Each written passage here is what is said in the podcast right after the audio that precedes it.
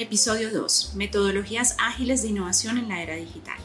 Hola nuevamente Alejandro, siguiendo con la estructura propuesta de este podcast, quiero preguntarte cómo se impulsa la creatividad e innovación a través de las metodologías ágiles. Hey, muy buena pregunta y para todos los que están escuchando este podcast, hay que tener en cuenta qué es una metodología ágil y cuando hablamos de metodologías ágiles estamos haciendo referencia a las personas directamente.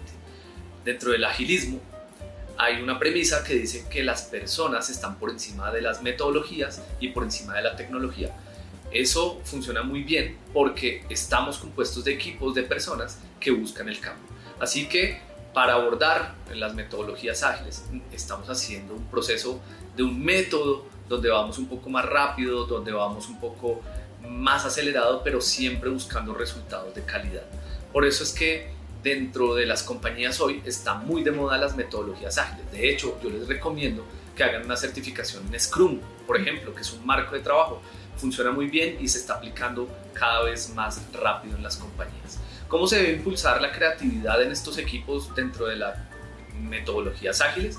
Hay un principio que se llama Keep It Simple y es hacer las cosas simples, tan simples que parezcan estúpidas, y eso para una cultura latinoamericana es bastante complejo porque nos gusta el proceso, nos gusta que todo sea más complejo, pero cuando empezamos a entender que dentro de la no complejización pueden salir muchas más ideas y puede salir muy eh, buen proceso de creatividad, pues empezamos a confiar mucho más en el Keep It Simple. Hoy hablamos dentro de las culturas de innovación y creatividad en el fracaso rápido y en las victorias tempranas. No nos podemos enamorar del problema, sino más bien de la solución. Eso funciona muy bien en tres momentos para consolidar esas culturas eh, de creatividad. Número uno, equivoquémonos rápido y barato. Número dos, amemos con pasión la solución. Y tercero, entendamos que no somos perfectos. Excelente. Muy bien, entonces cuéntanos sobre las herramientas asociadas a estas metodologías ágiles que pudiéramos utilizar.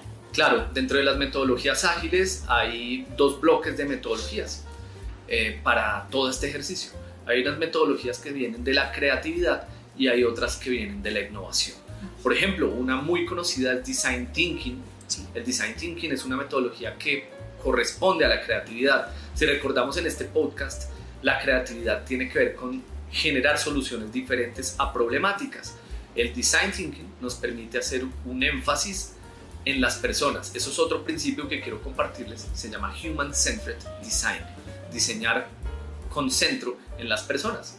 Esa es una forma divertida de generar esa metodología. Les recomiendo que hagan una certificación en Design Thinking. Hay otras metodologías como por ejemplo Jobs to be done, que son las tareas que hace mi cliente cuando no tiene la solución.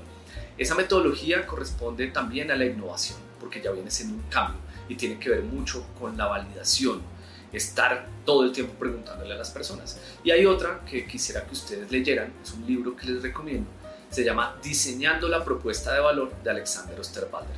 La metodología se llama lienzo de propuesta de valor. Es la que nos permite tomar en cuenta todo lo que nos dice el cliente y generar propuestas. Ahí generamos algo poderoso dentro de todo este esquema de metodologías hábiles y es las propuestas de valor. ¿Qué le propongo yo a las personas frente a lo que esperan.